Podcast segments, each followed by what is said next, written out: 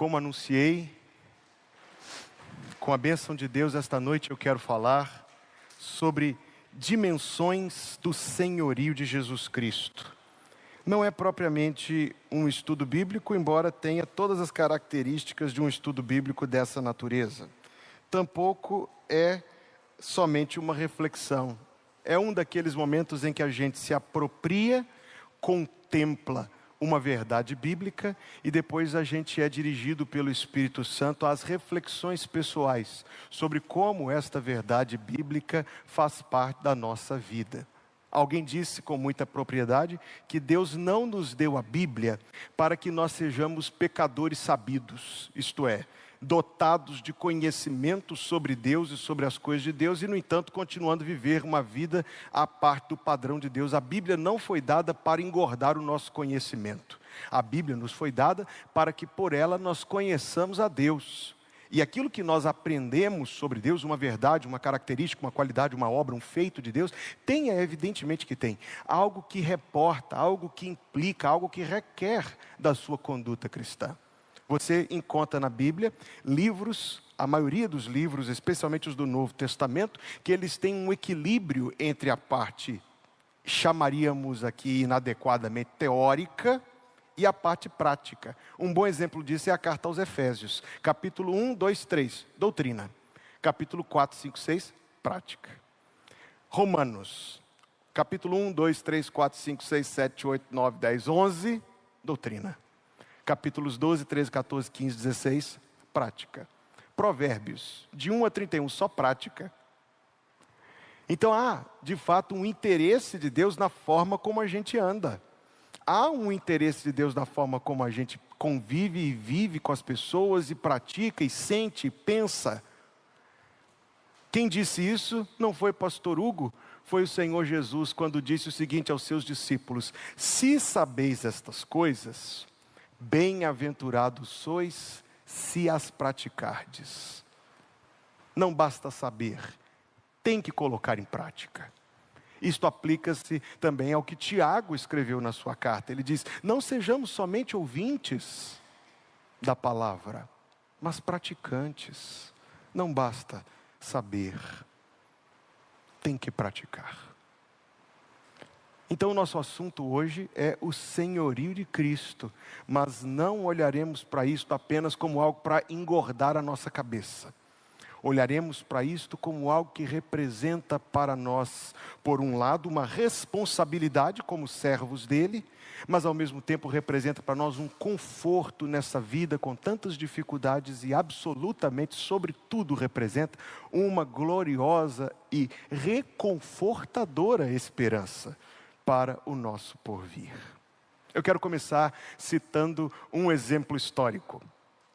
Apesar de ter empenhado guerras muito grandes e de terem matado muita gente, o Império Romano não era um império violento. Pelo contrário, o Império Romano usava uma política, vocês que estudam a história do mundo sabem, Pax Romana que estratégia era esta? Do avanço pela conciliação, pelas alianças, construindo, enfeixando, entrelaçando nações em vez de destruindo nações.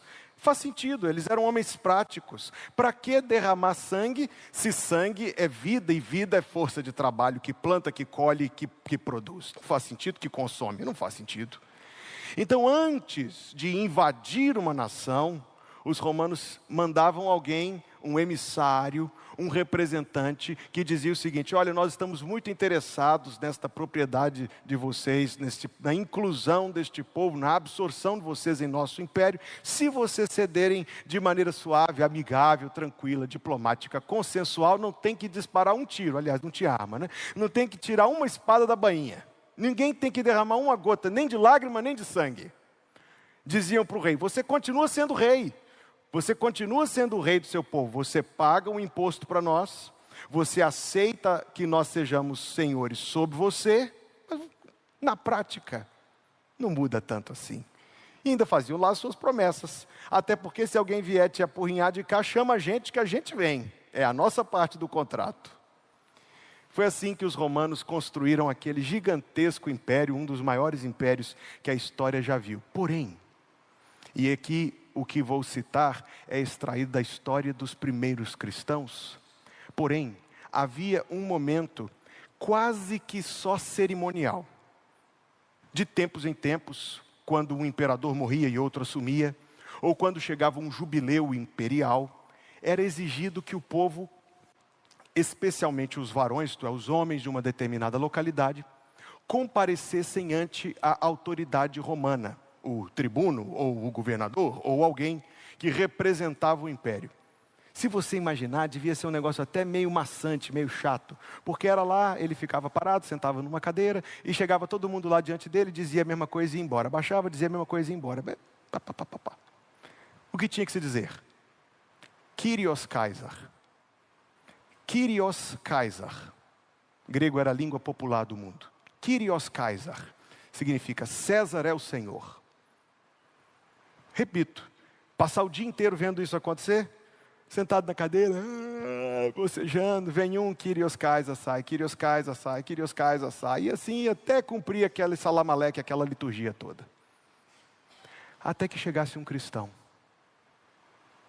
E um cristão não diria Kyrios Kaisar. Um cristão diria Kyrios Christos. Cristo é o Senhor. Então, somente por recusar-se dizer estas duas palavras, ou uma delas específica, aquele cristão seria acusado de traição, rebeldia, seria dada a oportunidade de, de corrigir as suas palavras, de negar a sua fé. Mas para um cristão isso é impossível. E tão somente por se recusar cumprir uma formalidade, que no entanto era profundamente contraditória à fé, aqueles irmãos estavam dispostos a pagar com coragem e sangue a própria vida para não negar o testemunho de Jesus. Eles não diriam César é o Senhor, eles diriam, porém, Cristo é o Senhor. Preste como isto vem do texto que nós lemos em Romanos 10. Preste atenção. Se com a tua boca confessares ao Senhor Jesus, e em teu coração creres que Deus o ressuscitou dentre os mortos, serás salvo. O versículo 12 reforça isto: não há diferença entre judeu e grego, porque um mesmo é o Senhor de todos, todos os salvos, rico para com todos os que o invocam, porque todo aquele, quantas vezes você já me ouviu citar esse versículo? Porque todo aquele que invocar o nome do Senhor será salvo. Ou seja, parece, e é bíblico isto, que o apóstolo Paulo diz que somente é verdadeiramente um salvo, isto é, uma pessoa que teve os seus pecados perdoados, alguém que tem esperança da vida eterna, somente é um verdadeiro salvo aquele que confessa que Jesus Cristo é o Senhor. Razão pela qual aqueles nossos irmãos do passado não poderiam dizer somente duas palavrinhas, César é o Senhor, eles não poderiam, porque seria a mesma coisa que negar algo fundamental da sua fé, a sua própria esperança da vida eterna. Não. Cristo é o Senhor.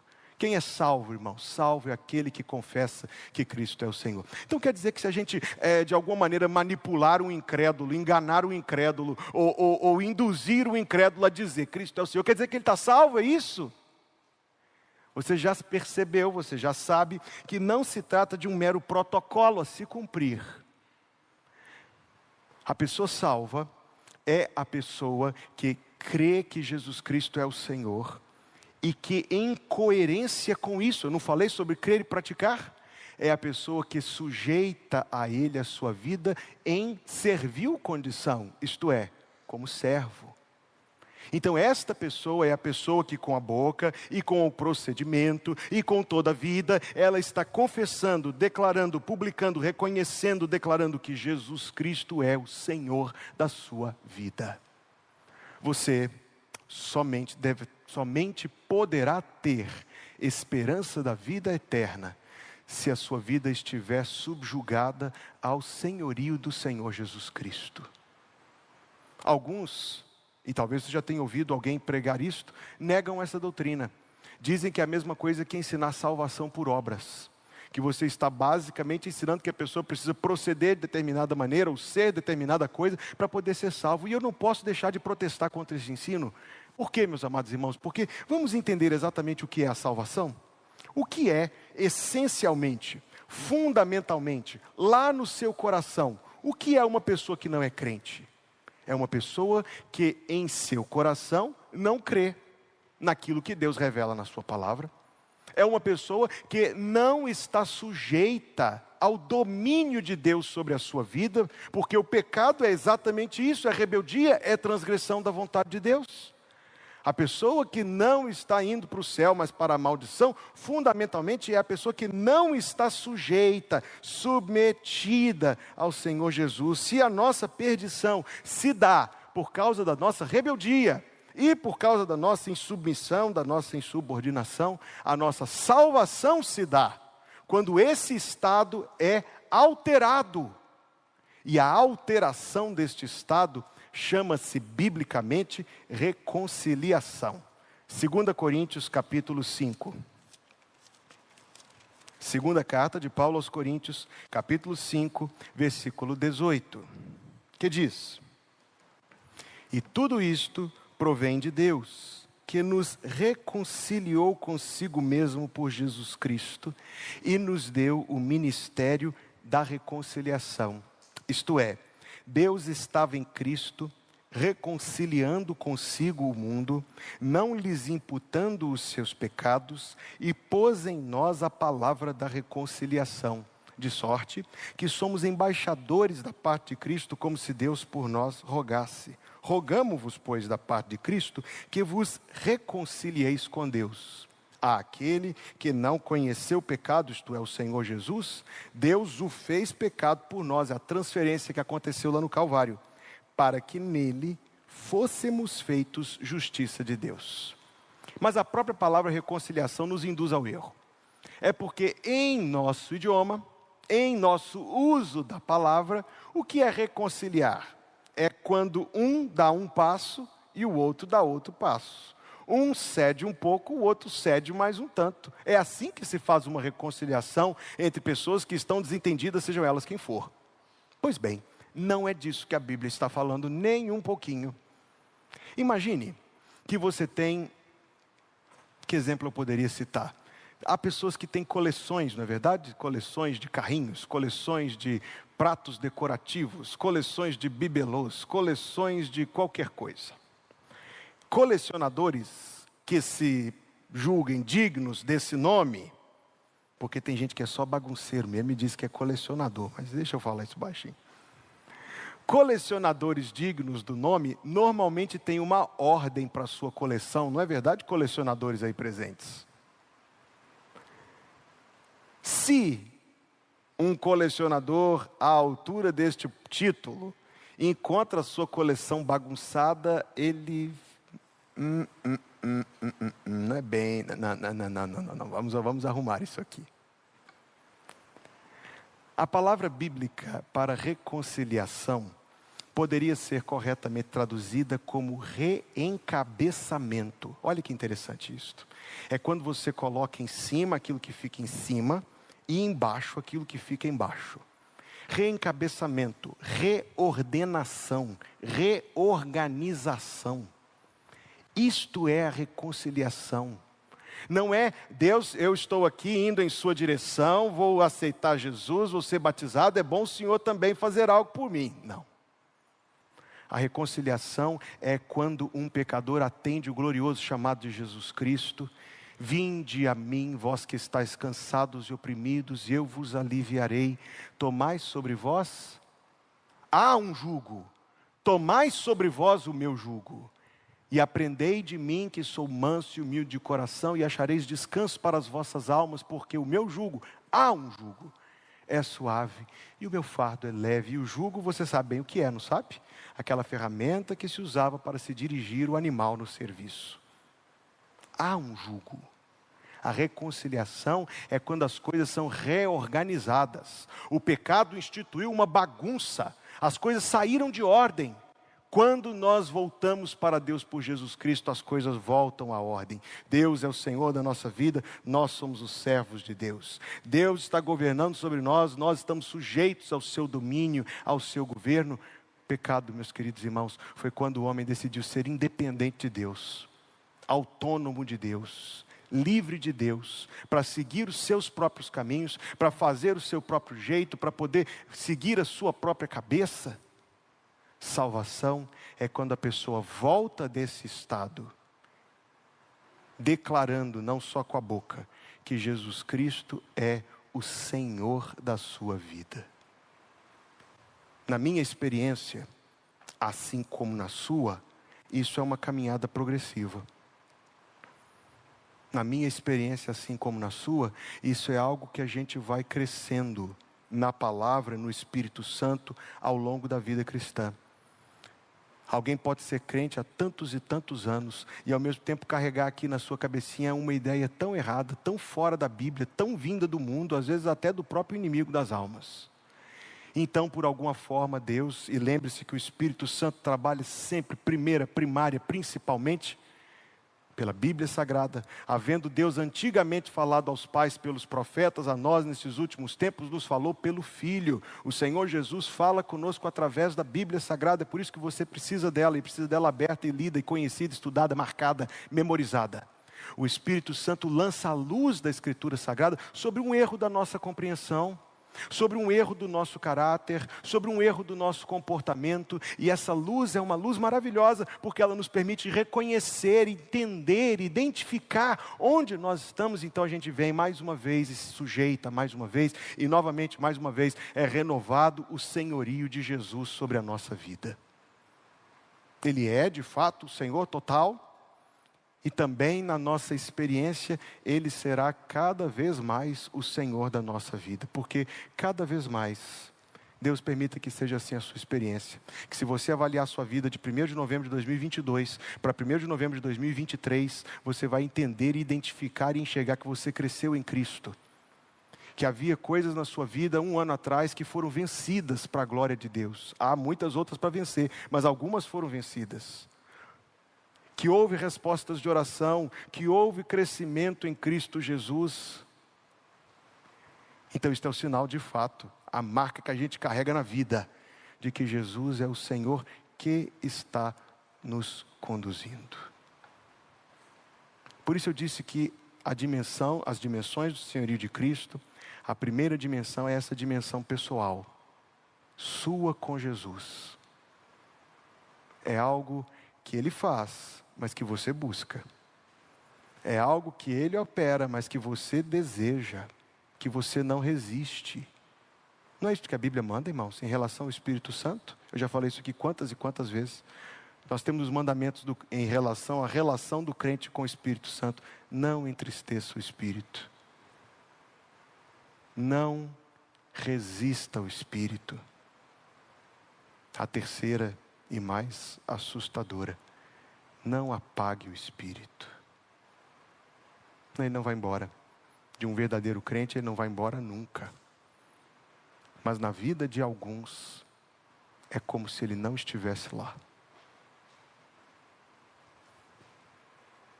O que perdem? Sabe o que perdem? O que mais me condói o coração é porque perdem conforto. Não é isso a primeira coisa? O primeiro nome do Espírito nos Evangelhos não é consolador? Torna as pessoas desoladas, sem paz, porque estão distantes do seu bendito amigo consolador. Não, não é isso que nós queremos para nós. É por isso que a gente vem no culto na quarta-feira. Nós queremos para nós o diferente disso. Nós queremos é crescer em Cristo. Nós queremos crescer na santificação. Nós queremos crescer na semelhança do Senhor Jesus. Nós queremos crescer em uma coisa vida abundante, porque foi isso que Jesus veio trazer para nós. Ele disse: Eu vim para que tenham vida e vida em abundância. Então é isso que a gente vai buscar no Senhor sempre, renovadamente, vida abundante. E essa, e essa vida abundante, meus queridos irmãos, será algo que há de virá do senhorio cada vez crescente e mais perfeito de Jesus Cristo sobre a nossa vida.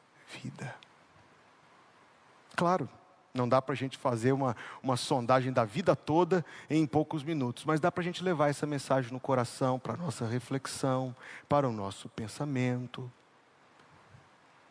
Espírito de Deus, em oração você pode dizer, as orações que estão lá no Salmo 19, no Salmo 51, Salmo 139, sonda-me, Senhor.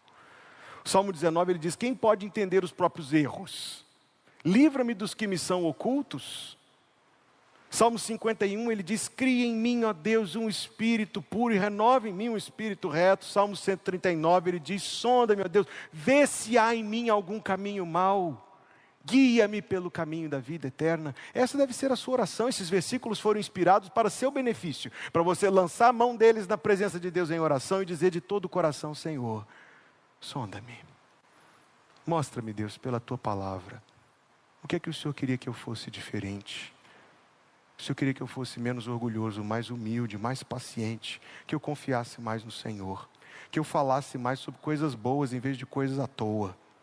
O Senhor queria que eu tivesse mais ambições celestiais. O Senhor queria que eu fosse mais envolvido na igreja, que eu passasse mais tempo em oração, mais tempo na tua palavra, que eu fosse mais generoso nas minhas ofertas. Ah, irmãos, que Deus te dirija.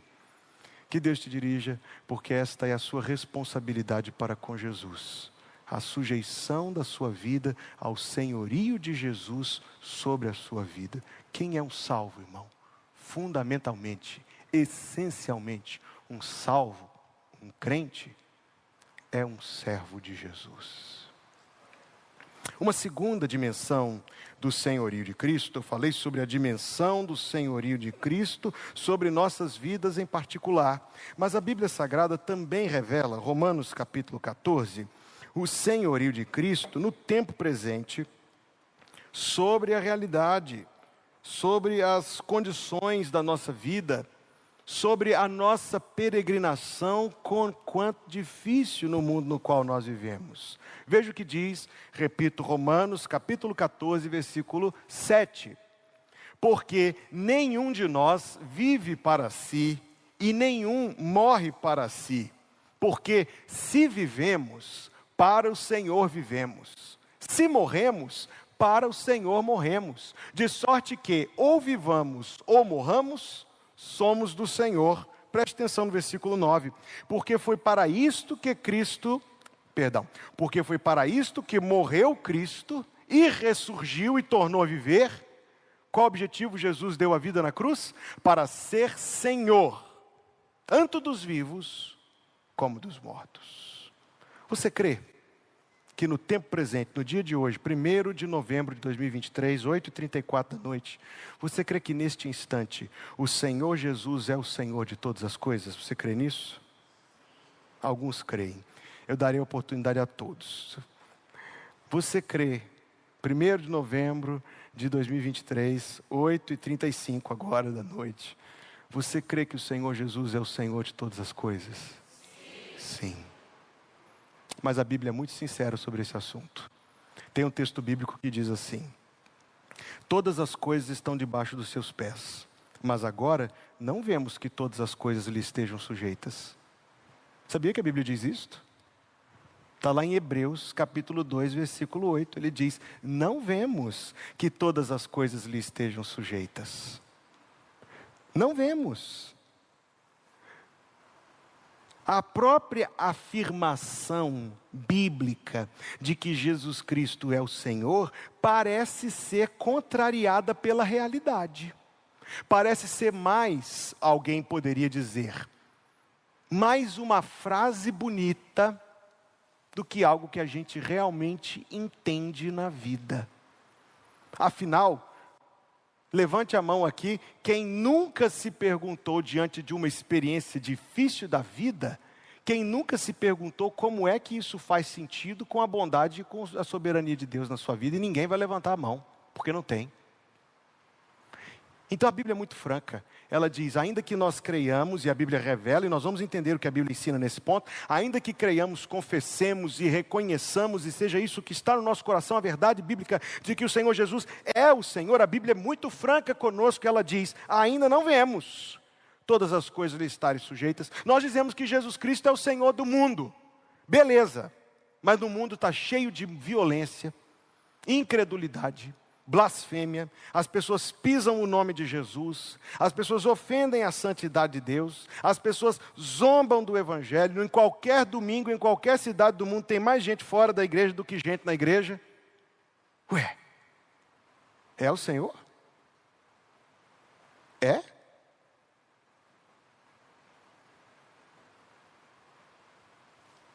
Não vemos. Hebreus 2,8 não vemos que todas as coisas estejam sujeitas debaixo dos seus pés. O Senhor reina, irmãos, e o Senhor ainda não deflagrou a plenitude do seu reinado. Escute com muita atenção. Esta é uma pergunta que volta e meia a gente se encontra com ela na vida de um jeito ou outro.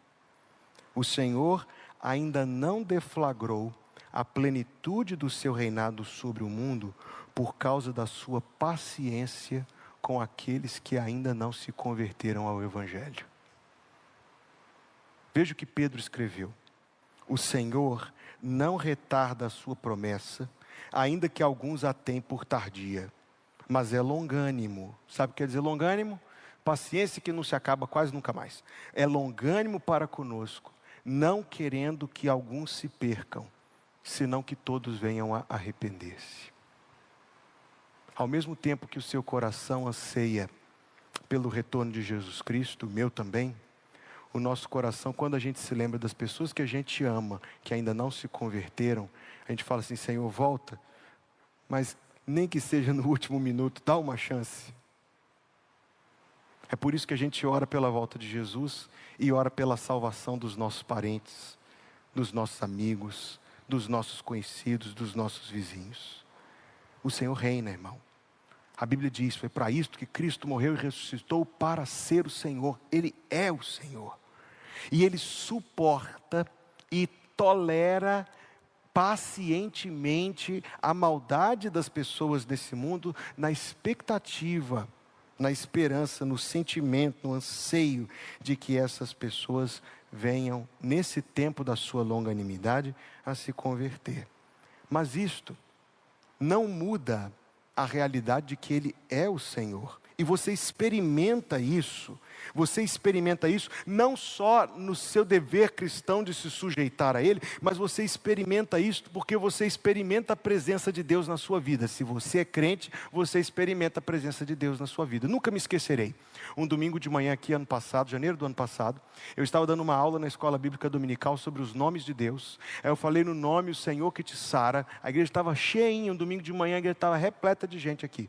Aí eu pedi que levantasse a mão, muitos de vocês estavam aqui e se lembram disso. Eu pedi que fechasse os olhos e levantasse a mão todos aqueles que podiam dar testemunho naquele dia de que em algum momento da sua vida foram curados por Deus ou receberam de Deus resposta de oração pela cura de alguém. Você se lembra desse dia? Uma floresta de mãos se levantou aqui. Poderíamos fazer outras perguntas, a resposta seria igual.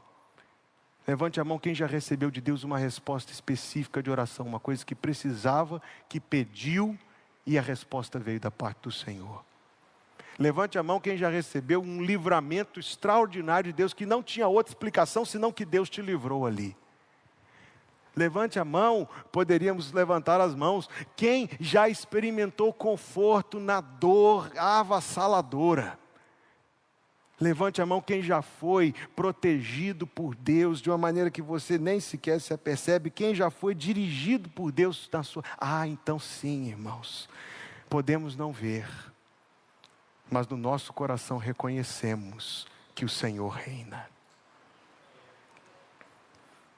Essa doutrina, linda doutrina, esta maravilhosa doutrina da Bíblia sobre a soberania de Jesus Cristo, sobre o seu senhorio frequentemente dá um nó na nossa cabeça, mas em todos os momentos traz paz para o nosso coração. E não poderia ser diferente. Ele diz assim: Os meus caminhos não são como os seus caminhos, nem os meus pensamentos como os seus pensamentos, porque assim como os céus são mais altos do que a terra. Quão mais altos? Ah, irmão, infinitamente mais altos Assim como os céus são mais altos que a terra, assim os meus pensamentos são mais altos do que os seus pensamentos, diz o Senhor. Você não vê. Não sou eu que estou dizendo, nem você, não. É a Bíblia. Não vemos. Mas o fato de você não ver não quer dizer que não é real. O fato de você não ver não quer dizer que ele não reina. Ele reina sim. Foi para isto que Cristo morreu e ressuscitou para ser o Senhor, tanto sobre vivos como sobre mortos. Porque o texto que eu empaquei nele aqui de Hebreus, ele é mais amplo do que isto. Nas eleições presidenciais do ano passado, os que estavam aqui no culto enquanto estava tendo a contagem de votos, lembram-se que eu preguei nesse texto. Antes do começo do culto, eu falei: deixei meu celular desligado lá no gabinete pastoral, não quero ver nada, estou aqui para poder adorar a Deus. Lembra disso? Quem estava aqui lembra disso. Eu preguei nesse texto. É um dia difícil para muitas pessoas, não estou me referindo a esta ou qualquer outra eleição. É um dia difícil porque, invariavelmente, os seres humanos tratam as coisas da terra como se fossem mais importantes do que as coisas do céu. É um erro nosso. O texto sagrado completo diz assim: todas as coisas lhe sujeitasse debaixo dos pés. Ora, visto que ele sujeitou todas as coisas, nada deixou que lhe não esteja sujeito. Mas agora, não vemos que todas as coisas lhe estejam sujeitas. Vemos, porém, coroado de glória e honra, aquele Jesus que fora feito um pouco menor do que os anjos, por causa da paixão da morte, para que pela graça de Deus provasse a morte por todos. Porque convinha que aquele para quem são todas as coisas e mediante quem tudo existe, trazendo muitos filhos à glória, consagrasse pelas aflições o príncipe da salvação deles. Porque assim o que santifica, como os que são santificados, são de todos um, por cuja causa não se envergonha de lhes chamar irmãos, dizendo: Anunciarei o teu nome aos meus irmãos, cantar-te-ei louvores no meio da congregação. E outra vez, porei nele a minha confiança, e outra vez, eis-me aqui a mim e aos filhos que Deus me deu. Preste atenção agora. E visto como os filhos participam da carne e do sangue, também ele participou das mesmas coisas, para que pela morte aniquilasse o que tinha o império da morte, isto é, o diabo, e livrasse todos os que com medo da morte estavam por toda a vida sujeitos à servidão. Para mim, este é um dos textos mais bonitos de toda a Bíblia. Ele diz: Não vemos, mas vemos Vemos como? Vemos pela ressurreição. Vemos pela certeza e o testemunho dos apóstolos de que Jesus morreu por nós, mas ressuscitou e foi elevado à destra do Pai e está sentado à destra da majestade, de onde virá sobre as nuvens com poder e grande glória. Vemos então pela fé. E experimentamos isso, e agora prepare-se, porque a coisa vai ficar muito bonita. A consequência disto, o resultado disso, eu tenho falado sobre crer e sobre praticar.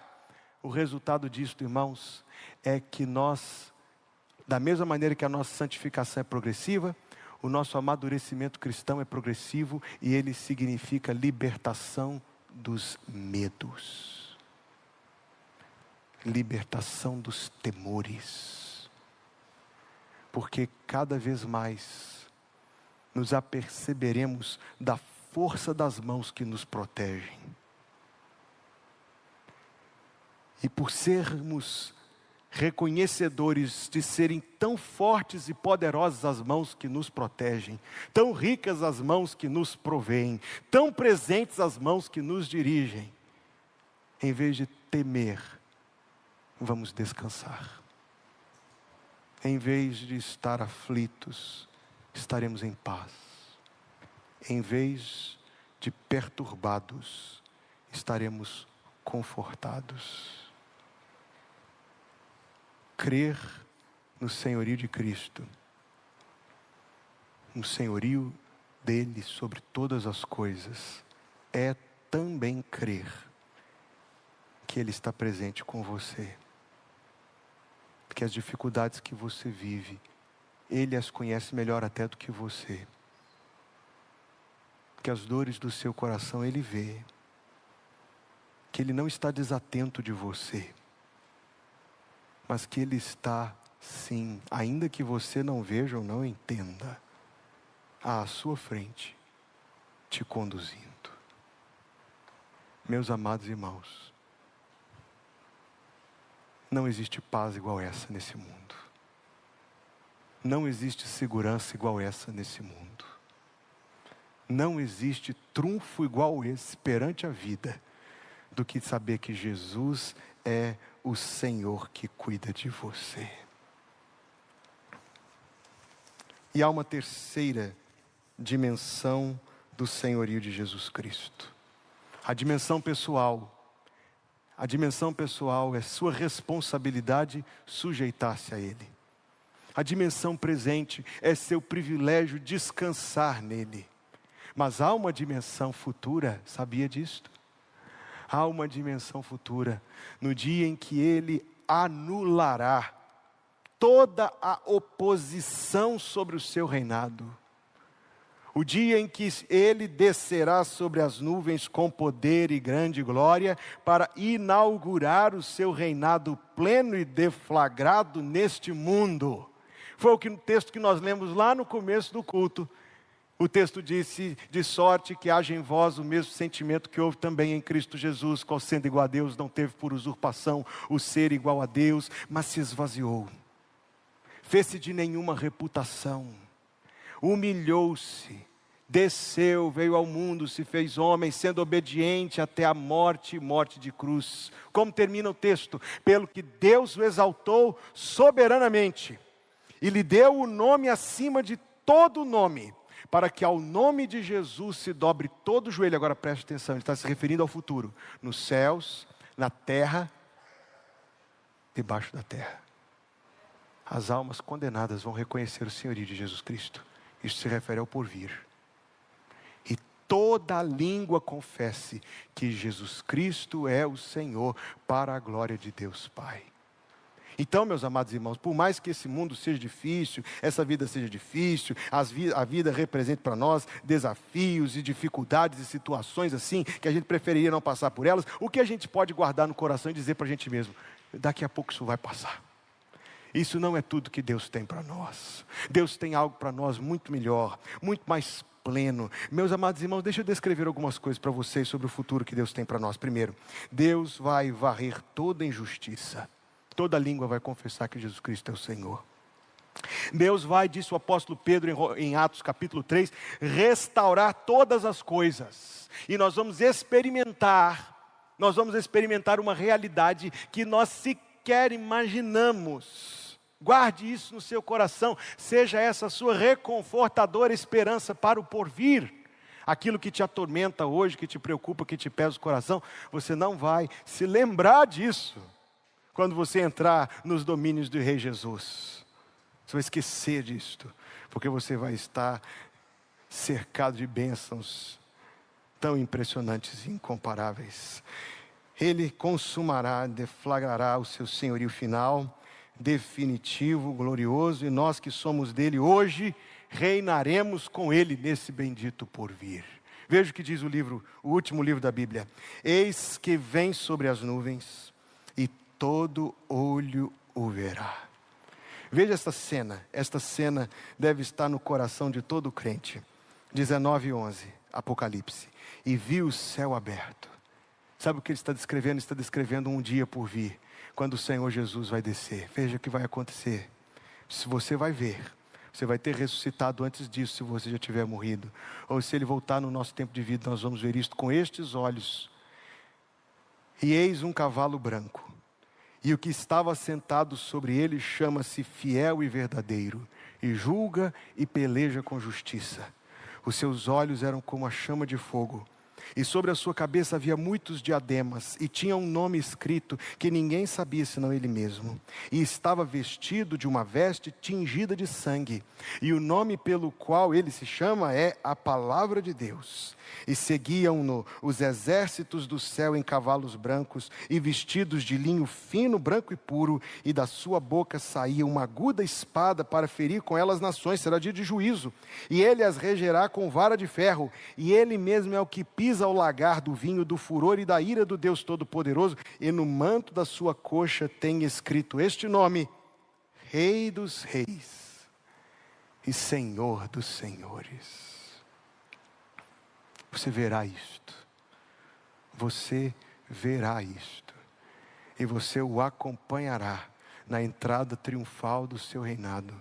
E a Bíblia diz que nós reinaremos com Ele.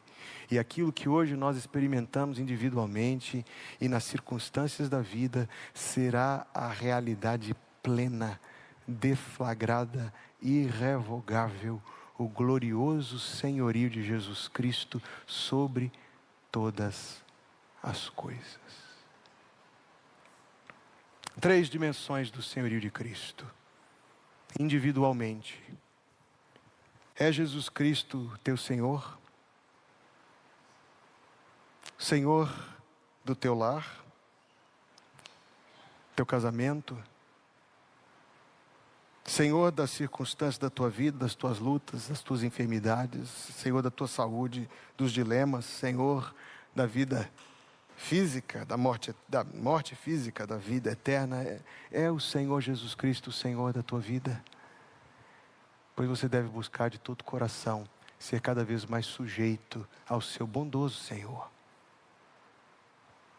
Jesus Cristo, a segunda dimensão do seu senhorio, é hoje o Senhor sobre todas as coisas. Usufrua da paz e da segurança que isso é para você. Por fim, Jesus Cristo um dia será absoluto Senhor sobre tudo e todos. Aqueça o seu coração com essa esperança, porque você também o aclamará Jesus Cristo é o Senhor. Amém. Foi escolhido um hino para a gente cantar agora, o hino que diz: Ele é meu e teu Senhor. Então vamos fazer uso desta bela, doce, terna, maravilhosa, singular, distinta. Eu posso usar muitos outros elogios ainda. Essa música tão maravilhosa que faz tão bem ao nosso coração. Tem música que é música, tem música que é remédio. Essa música é remédio. Se os problemas parecem não ter solução, quando as mágoas inundam o teu coração, há alguém que atende a tua oração. Jesus Cristo, o Mestre e Senhor. Ele é dono da chuva, do sol e do mar. É Senhor da alegria, da dor, do chorar. É Senhor. E fugiu agora. É Senhor, dono dos montes, do céu e do mar. É Senhor das crianças, das preces dos hinos. Obrigado, Marcelo. Ele é meu e também teu Senhor. Vamos cantar em pé para a gente cantar isto e assim a gente vai caminhar para o término do nosso culto esta noite.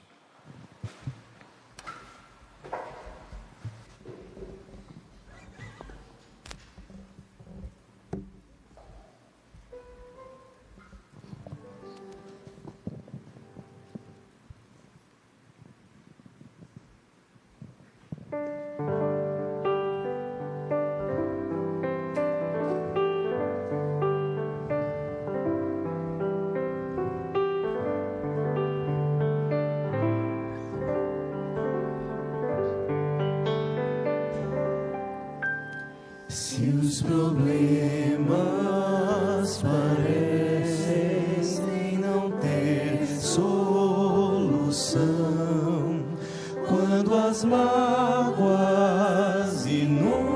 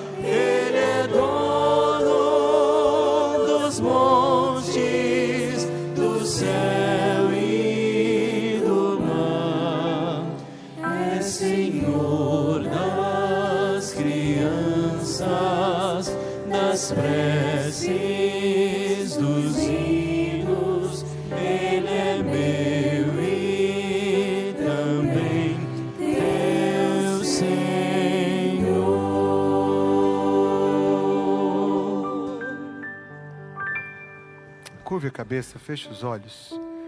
Eu vou te sugerir três curtas orações. Ore no silêncio do seu coração assim: Deus, ajuda-me a me submeter cada vez mais ao senhorio de Jesus na minha vida.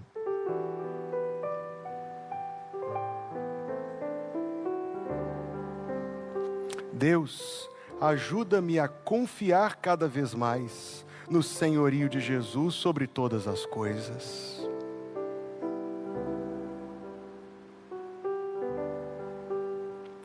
Deus, aumenta a minha esperança pelo senhorio pleno e absoluto de Jesus Cristo.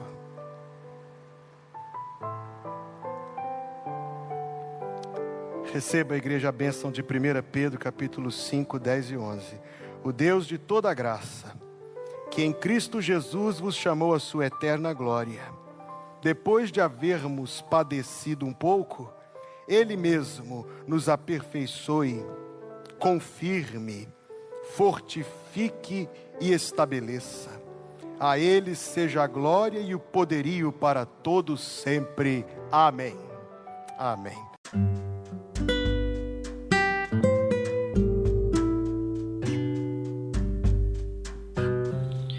Obrigada por estar conosco. Volte sempre. A Igreja Batista Plenitude tem sempre uma mensagem de Deus para você.